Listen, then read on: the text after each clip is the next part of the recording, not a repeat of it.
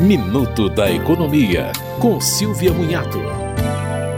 Com o aumento do salário mínimo, a tabela de contribuições do INSS será reajustada a partir dos salários de janeiro, ou seja, para a faixa de renda de até um salário mínimo, a contribuição sobe de R$ 99,00 para R$ 105,90. A tabela tem quatro faixas e, como na tabela do imposto de renda, o salário é dividido para ser tributado de acordo com cada faixa. A última faixa, de 14%, agora tributa a renda entre R$ 4.004 a R$ 7.700 R$ 886,02, que é o novo teto de contribuições e benefícios do INSS.